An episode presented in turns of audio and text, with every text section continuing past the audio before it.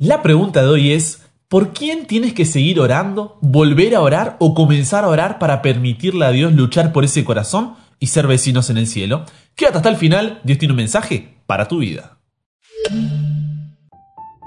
Buenas, ¿cómo estás? Soy el pastor en proceso Brian Chalá y te doy la bienvenida a este espacio donde nunca paramos de aprender y nunca paramos de crecer en nuestra relación con Dios. Si ese es tu deseo, esa es tu oración, entonces ya eres parte de esta comunidad. Esta semana vamos a estudiar el poder de la oración. Tenemos un tema que está tremendo. Veremos cómo interceder por otros y hoy hablaremos sobre el conflicto cósmico. Como el programa de hoy viene cargadito, es muy suculento, tenemos mucho contenido, vamos a dejar el momento de oración intercesora al final, como parte del tema, ya verás. Y si tienes algo para anotar, genial, busca los versículos en tu Biblia, créeme que es uno de los temas, pero más fuertes que he hecho y realmente ha sido una bendición para mi vida y espero que lo sea para la tuya, porque entender esto va a cambiar todo. Así que oremos para comenzar. Padre, gracias por la oportunidad de encontrarnos contigo. Como familia queremos que el tema de hoy sea un tema de bendición. Te pido que nos des comprensión, que nos des concentración, porque entender lo que veremos hoy cambiará nuestra perspectiva. Así que que el Espíritu Santo pueda guiarnos y en el nombre de Jesús oramos. Amén. Por favor, escucha ahí el tema completo, déjame completar toda la idea porque es muy importante lo que veremos hoy y el que avisa no traiciona. Ahora sí, vamos con el versículo de memoria que se encuentra en Santiago 5.16 y ya comenzamos con el programa de hoy. Confesaos vuestras ofensas unos a otros y orad por otros para que seáis sanados. La oración eficaz del justo puede mucho. La oración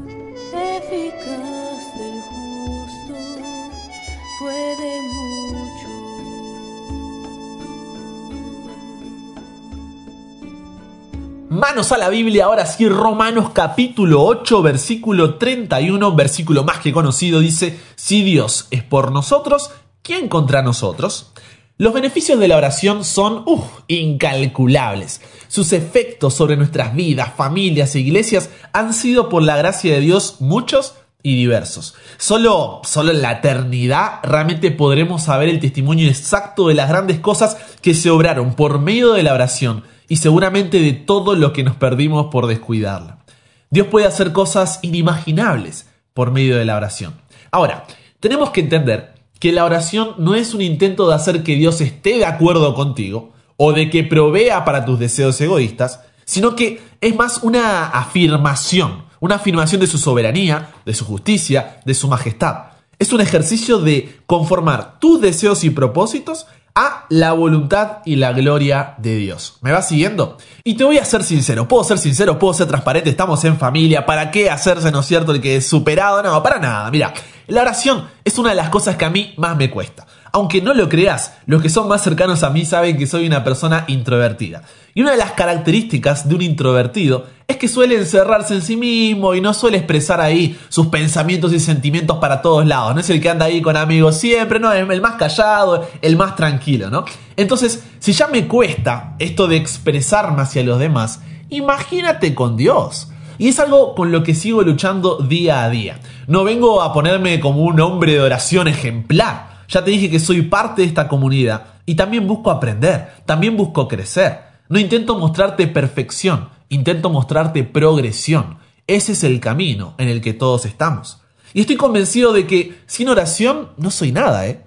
Y es por eso que es algo en lo que estoy trabajando, es algo en lo que intento ahí, ¿no es cierto?, avanzar. Porque si no, ¿sabes qué es lo que pasa? Corro el riesgo de pensar que esto depende de mí y no de Dios. Y si no permanecemos en la oración, vamos a permanecer en la tentación. Orar no nos pone en forma para el gran trabajo, orar es el gran trabajo.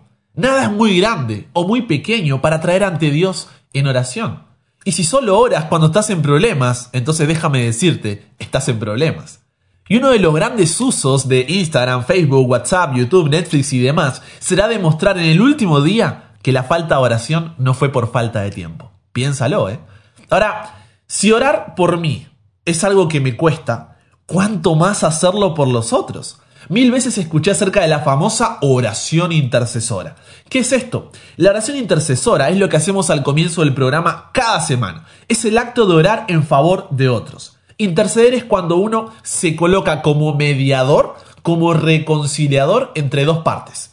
Y la pregunta es, ¿por qué yo debería ser un intercesor o un mediador entre dos partes? Primeramente, porque Dios transforma al intercesor por medio de la intercesión. Pero hay más. Déjame ponerte un ejemplo para que entiendas lo más importante de este tema.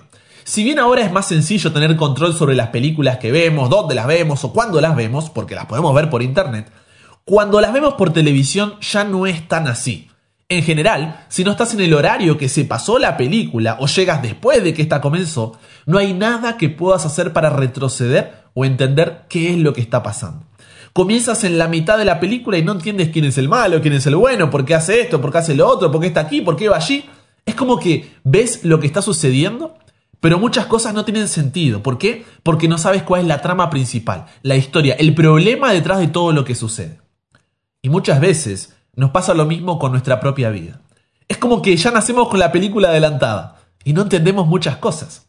Yo me sentí así hasta que logré comprender la trama, la narrativa de la historia de la vida en este mundo. Y de esta manera, si bien uno no siempre entiende el porqué de las cosas, comienza a ver el para qué. Y se da cuenta de que, si bien no tenemos todas las respuestas, tenemos un propósito. Y esto es algo que quiero que nos quede clarísimo como comunidad. Porque no sé por qué situación estés pasando en este momento, pero no siempre entenderás el porqué pero comienza a ver el para qué. No siempre tendrás todas las respuestas, pero nunca debes dudar de tu propósito. ¿Por qué? Porque hasta el cielo no paramos. Y es allí donde tendrás toda la eternidad al lado de Dios para entender el por qué. Y lo que quiero que hagamos a continuación es que cambiemos nuestra forma de mirar las cosas y comencemos a entender esa trama, esa narrativa de la historia de nuestra vida. Pero para que haya un cambio de forma de ver las cosas, necesitamos un conocimiento que produzca ese cambio. Por ejemplo, si sube un ciego al autobús, el colectivo, ¿no? Y una persona se levanta y le da el asiento, ¿esa persona actuó correctamente? ¿Sí o no? Y tú dirás, Brian, pero por supuesto, claro que sí, está perfecto. Yo te digo, mm, pero ¿y si la persona que se levantó es el chofer del autobús? ¿Seguirías opinando igual?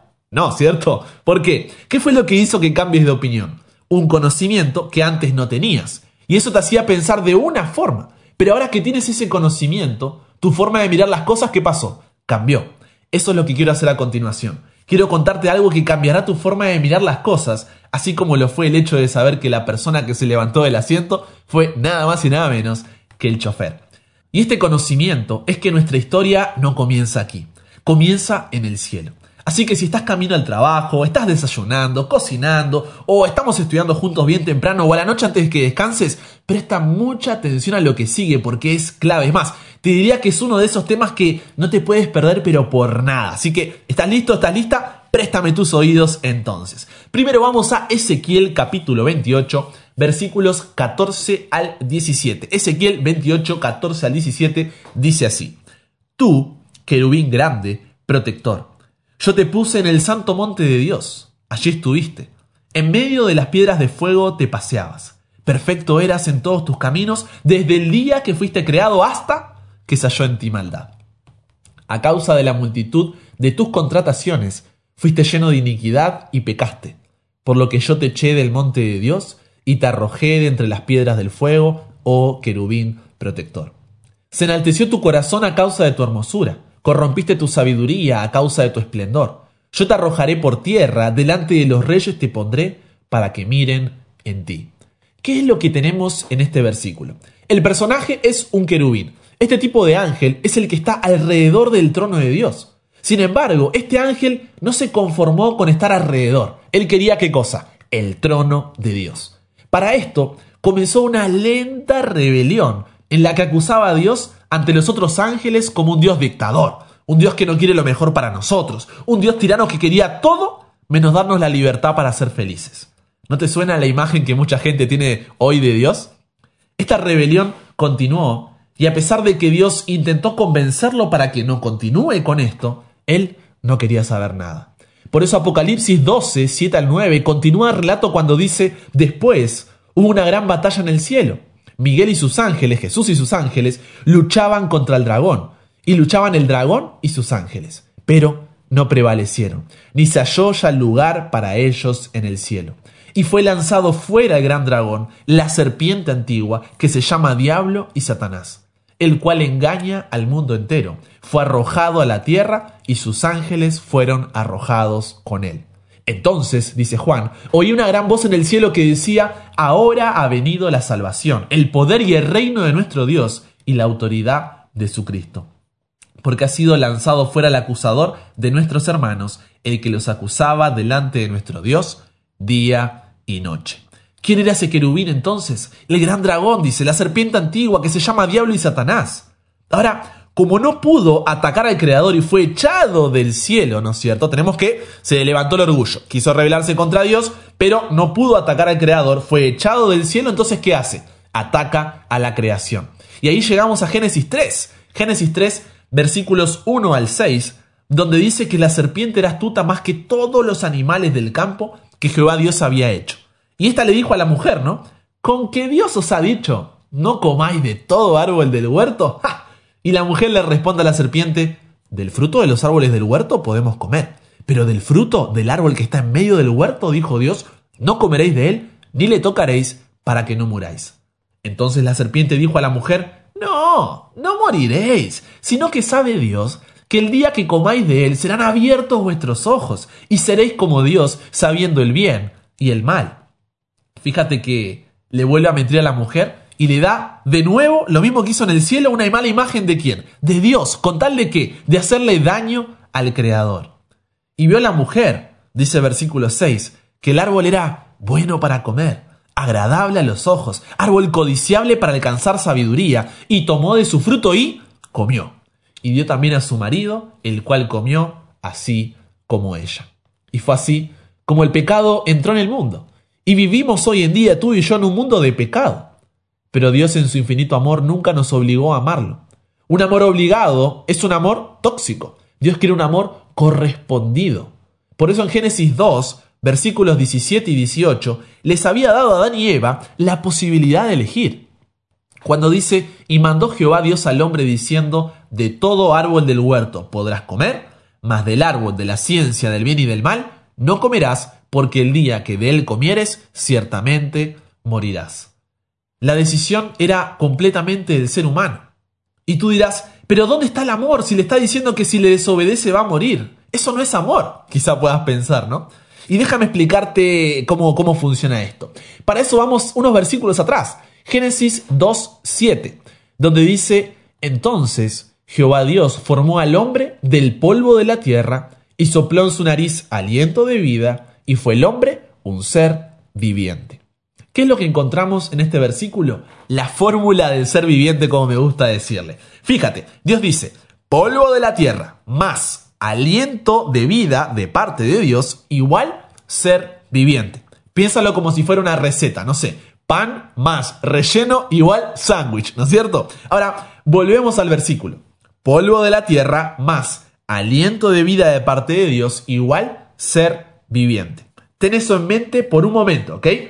Polvo más aliento de vida igual ser viviente. Ahora vamos a Isaías 59.2, que dice, pero vuestras iniquidades han hecho división entre quién? Entre vosotros y vuestro Dios, y vuestros pecados han hecho ocultar de vosotros su rostro para no oír. ¿Qué nos dice este versículo? Que el pecado tiene como consecuencia separarnos, dividirnos de Dios. Por eso te repito, el pecado es todo aquello que nos separa de Dios al no amarlo a Él o al no amar a quién? Al prójimo. Ahora, si volvemos a nuestra fórmula del ser viviente, ¿recuerdas cuál era? Era polvo de la tierra más aliento de vida de parte de Dios igual ser viviente. ¿Qué pasa si yo quito de la ecuación el aliento de vida? Simple, no hay ser viviente. ¿Por qué? Porque solo queda polvo. Así como si yo quito el relleno de la ecuación, no hay sándwich. ¿Por qué? Porque solo queda pan. ¿Me explico? Por eso es que Romanos 6:23 dice que la paga del pecado, ¿qué es? es la muerte. No porque Dios es un dictador tirano, sino porque Él es la vida y no hay vida fuera de Él. Polvo de la tierra más aliento de vida de parte de Dios, igual ser viviente. Sin embargo, seguimos creyendo la misma mentira del enemigo. No moriréis, sino que sabe Dios que el día que comáis de Él serán abiertos vuestros ojos y seréis como Dios. E intentamos ser Dios, poniéndonos en primer lugar y como centro de todo. Entonces esa creación que había sido buena en gran manera, esa humanidad creada imagen y semejanza de Dios, ahora estaba esclavizada por el pecado. Y vemos la consecuencia de esto en cada dolor, cada lágrima y cada muerte. Esto no es lo que Dios quería para tu vida y para mi vida. Dios no quería que tus padres estén separados y que eso haya abierto una herida que no puedes sanar. Dios no quería que fueras abusado o abusada cuando eras pequeño y cargues con eso hasta el día de hoy. Dios no quería que hayas nacido en la iglesia, pero después de años y años de actividades, todavía no tienes una relación con Él y te sientes vacío, hipócrita, porque no sientes lo que vives. Dios no quería que tu padre, abuela, hermano se muriera. Dios no quería que tu hijo te odiara. Dios no quería que tengas pensamientos suicidas y que te mires al espejo diciéndote que no vales nada. Dios no quería que tus padres te abandonaran y hayas tenido que arreglártela por ti mismo y ahora te cueste confiar en alguien. Dios no quería que fueras golpeada por tu marido. Todo eso y mucho más es la consecuencia de ser esclavos del pecado. Y tú puedes pensar, ¿y si Dios no quería, por qué entonces no mató a Satanás apenas comenzó esta rebelión y nos hubiéramos ahorrado todos estos dolores de cabeza? Parece la salida más obvia, ¿cierto? Pero primera de Juan 4, 18 y 19 dice, en el amor no hay temor, sino que el perfecto amor echa fuera el temor porque el temor lleva en sí castigo, de donde el que teme no ha sido perfeccionado en el amor. Nosotros le amamos a Él, ¿por qué? Porque Él nos amó primero. ¿Qué significa esto? Que Dios no quiere que le amemos por miedo, sino por amor. Si Él mataba a Satanás al comienzo, lo único que hubiera hecho es darle la razón, porque ante la mínima desobediencia, ¡pum!, liquidado. Pero, ¿qué pensarían el resto de los ángeles de Dios? Su adoración sería por miedo a terminar como el último que quiso hacer de las suyas. Pero Dios no quiere ese tipo de adoración. Quiere que nuestra relación con Él sea por amor y no por temor. Entonces tuvo que dejar que todo el universo viera las verdaderas intenciones del enemigo. Que todo el universo viera que lo único que quería era el trono. Sus deseos egoístas. Entonces la historia avanza mostrando las consecuencias del gobierno de Satanás mostrando que solo hay vida cuando es Dios quien está al control porque Él es vida. Recuerda, la paga del pecado es la muerte, ¿por qué? Porque no hay vida sin Dios. Cuando quitamos a Dios de la ecuación, automáticamente estamos muertos. Y es ahí cuando Dios, en su infinito amor por nosotros, decide enviar a Jesús con dos objetivos. En primer lugar, mostrarnos la verdadera imagen de Dios, porque por siglos el enemigo distorsionó la imagen que teníamos de Dios. Pero al ver a Jesús, al ver a Jesús vemos un Dios que no vino a condenarnos, sino que vino a buscar y a salvar lo que se había perdido. Un Dios que vino a demostrar que lo único que quiere es tener una relación de amor con nosotros para que nosotros podamos amar al prójimo como Él nos amó. Un Dios que viene a restaurarnos y a darnos libertad del pecado. Y segundo, en la cruz, los millones de ángeles en el cielo vieron que el único interés de Satanás era matar a Jesús y que esa rebelión en el cielo siempre había estado llena de orgullo, envidia y egoísmo. ¿Por qué? Porque solo buscaba su propio beneficio.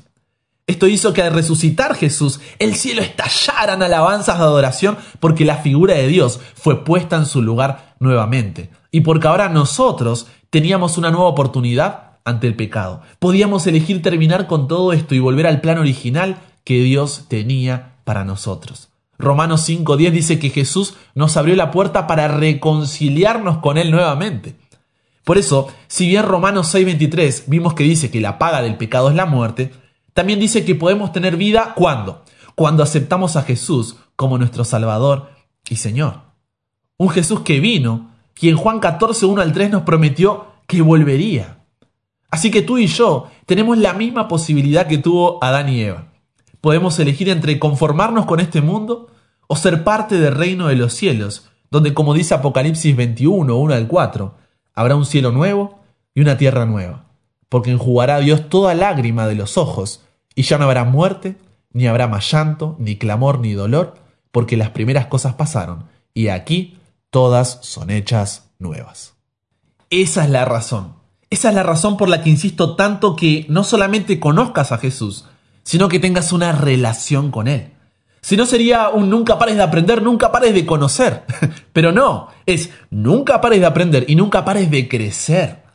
Porque cuando tienes una relación con Jesús, comienzas a disfrutar del reino de los cielos. Porque el reino de los cielos no solo es un lugar hacia donde vamos, sino una perspectiva con la cual caminamos. Es el propósito que nos permite avanzar a pesar de no tener todas las respuestas. Es volver a, tener vida y vida en abundancia es volver a esa creación donde todo era bueno en gran manera y restaurar la imagen y semejanza de Dios en nosotros. Pero el enemigo, por más que fue vencido en la cruz, quiere aprovechar este tiempo que tiene hasta la segunda venida, ¿para qué? Para llevarse con él a la mayor cantidad de personas, con tal de seguir haciendo infeliz a Dios. Entonces, dentro tuyo tienes una batalla espiritual entre el bien y el mal un conflicto que ha existido por siglos. Por un lado, tienes a Satanás diciéndote la misma mentira que dijo en el cielo y que le dijo a Adán y Eva. Dios no quiere lo mejor para tu vida. Disfruta la vida como a ti te parezca mejor. Entonces, no tienes tiempo para Dios porque estás enfocado en tu carrera. No buscas a Dios porque lo culpas de todo lo malo que te sucede, de tus pérdidas y demás, y las preguntas que no logras contestar. No te relacionas con Dios porque prefieres disfrutar de una relación amorosa que está en contra de los principios que Él nos dejó en su palabra. No oras o no lees la Biblia, porque la influencia de tus amistades te hizo ir quitando la importancia a, cosas como esas. No haces el culto en familia hace años, porque te preocupas por crecer dentro del negocio, pero no por el crecimiento de tu familia. La relación con tu esposa está tambaleando, porque no recuerdas la última vez que oraron juntos, o oraron el uno por el otro. No me hagas seguir. Ya sabes hacia dónde voy. Y Pablo en Efesios 6:12 dice, porque no tenemos lucha contra sangre y carne, sino contra principados, contra potestades, contra los gobernadores de las tinieblas de este siglo, contra huestes espirituales de maldad, contra ángeles malos, dice, en las regiones celestes. Y una batalla espiritual no la puedes ganar por ti mismo, sino ya comienzas en desventaja. ¿Cómo hacemos entonces? Pablo continúa, Efesios 6, 13 al 18. Dice, por lo tanto, protéjanse con la armadura completa. Así, cuando llegue el día malo, podrán resistir los ataques del enemigo y se mantendrán firmes hasta el fin. Manténganse alerta, que la verdad y la justicia de Dios los vistan y protejan como una armadura. Compartan la buena noticia de la paz, estén siempre listos a anunciarla, que su confianza en Dios los proteja como un escudo, y apague las flechas encendidas que arroja el diablo. Que la salvación los proteja como un casco y que los defienda la palabra de Dios, que es la espada del Espíritu Santo. Y atente a esta parte, versículo 18. No se olviden de orar, y siempre que oren a Dios, dejen que los dirija el Espíritu Santo. Manténganse en estado de alerta y no se den por vencidos. En sus oraciones pidan siempre por todos los que forman parte del pueblo de Dios. La pregunta es, ¿por qué? Entiendo que estamos en un mundo de pecado, entiendo que Dios nos da una nueva oportunidad para hacer las cosas bien, pero hasta donde tengo entendido, ¿no es la decisión de cada uno elegir si vamos a servir a Dios o seguir siendo esclavos del pecado? ¿La salvación no es personal? ¿Las decisiones no las tiene que hacer cada uno? ¿Para qué voy a orar por alguien que no quiere aceptar a Jesús? Que no quiere salir vencedor en esa batalla espiritual. Préstame tus oídos para esta parte porque es importantísima. Así que, como Dios nos da la libertad de elegir, porque el amor de Dios no es obligado, sino que es correspondido, recuerda, un amor obligado es un amor tóxico, Él no puede entrar en el corazón de una persona que no lo aceptó. Dios no puede entrar en el corazón de una persona que no lo aceptó. Apocalipsis 3:20 nos dice que Dios golpea la puerta, pero ¿quién tiene que dejarlo entrar? Nosotros. Entonces, cuando Dios va y golpea la puerta del corazón de tus hermanos, tus padres, tu marido, tu esposa, tus hijos, que no están aceptando a Jesús para entrar, el enemigo le dice, hey, hey, hey, hey, ¿qué haces aquí? Tú no puedes entrar en este corazón. Este corazón es mío. Entonces, ¿qué pasa? Dios tiene que retroceder porque Él no va a actuar en contra de nuestra voluntad.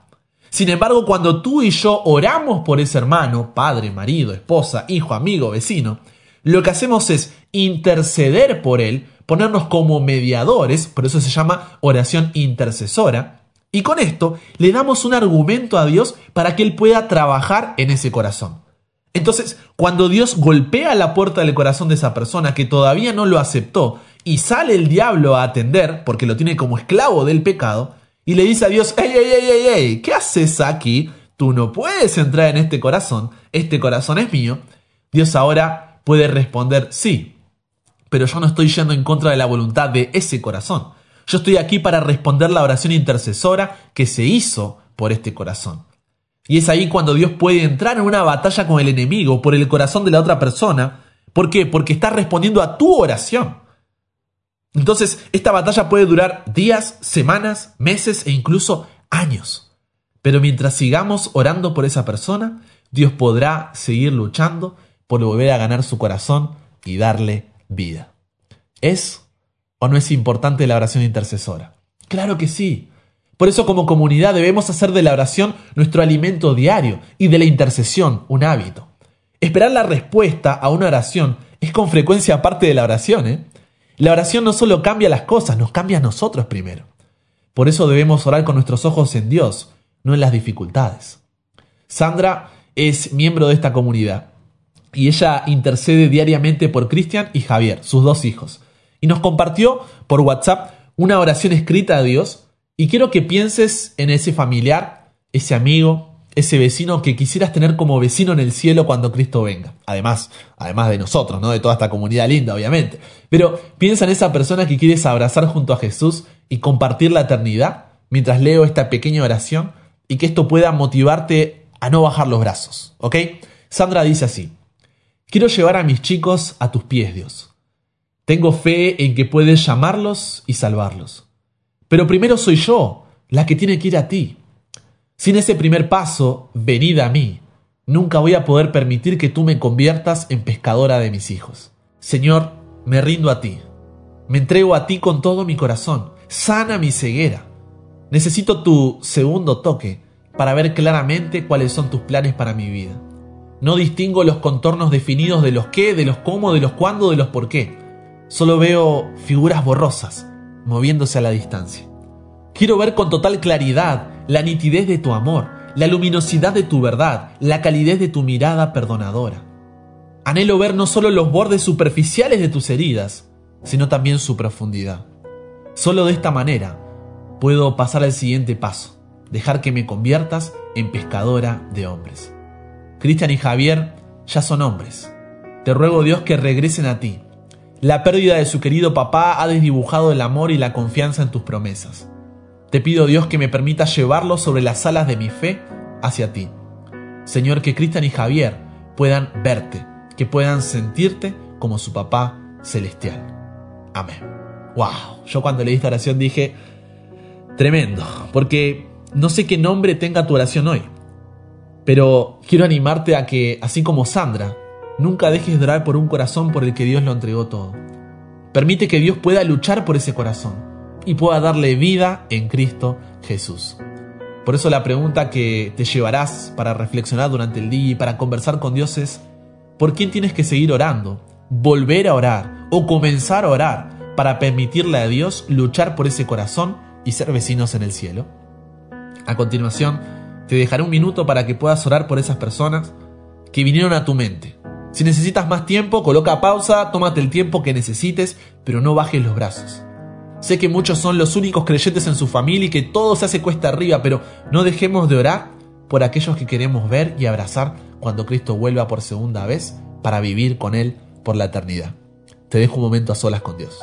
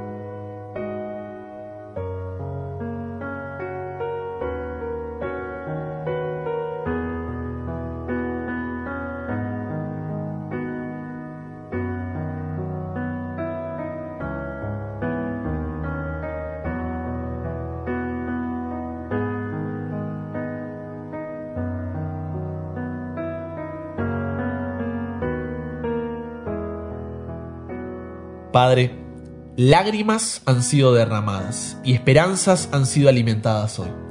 Tú has escuchado la oración de tus hijos y venimos delante de ti para poner en tus manos todos esos nombres que salieron de nuestros labios. Padre, no es algo que nosotros podamos cambiar por más que lo intentemos. No podemos convertir, no podemos salvar un corazón. Pero lo que sí podemos hacer es orar por ellos y mostrarle tu amor a través de nuestra vida. Te agradecemos por personas como Sandra que están dispuestas a poder testificar, a poder reflejarte en otros. Y pedimos especialmente por Cristian y por Javier, para que puedan volver a ti, para que no perdamos la fe y sigamos insistiendo, sigamos luchando. Gracias por el tema que hemos tenido hoy. Gracias porque tu palabra es tan clara y tu amor tan grande. Bendice cada hogar, cada corazón y ven pronto, Señor Jesús. En el nombre de Jesús oramos. Amén.